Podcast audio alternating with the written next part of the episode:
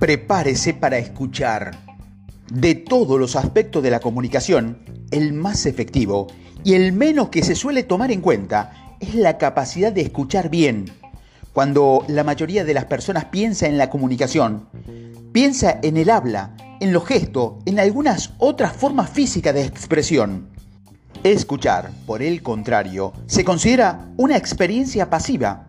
Sin embargo, lo cierto es que escuchar es una de las formas más activas de la comunicación, si se hace con eficiencia.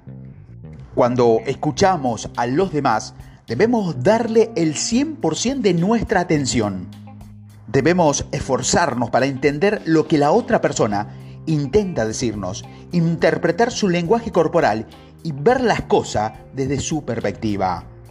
No podemos hacer esto si estamos distraídos o pensando en todo lo que tenemos que hacer después, las tareas que desearíamos estar haciendo, en lugar de estar escuchando a esta persona.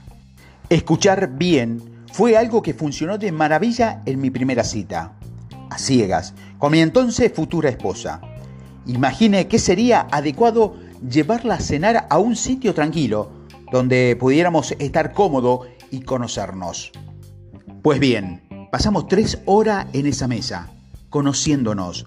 La mayor parte del tiempo, yo comía mis espagueti, la miraba a los ojos y escuchaba, resistiendo la tentación de hablar, atrevia de mí mismo, de mis logros, de mis esperanzas y temores.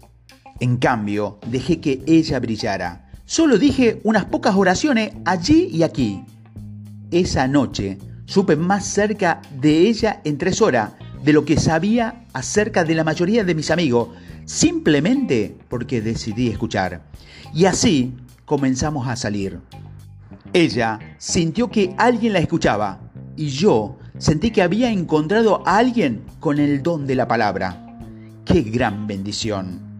Escuchar puede ser la forma más beneficiosa de una comunicación.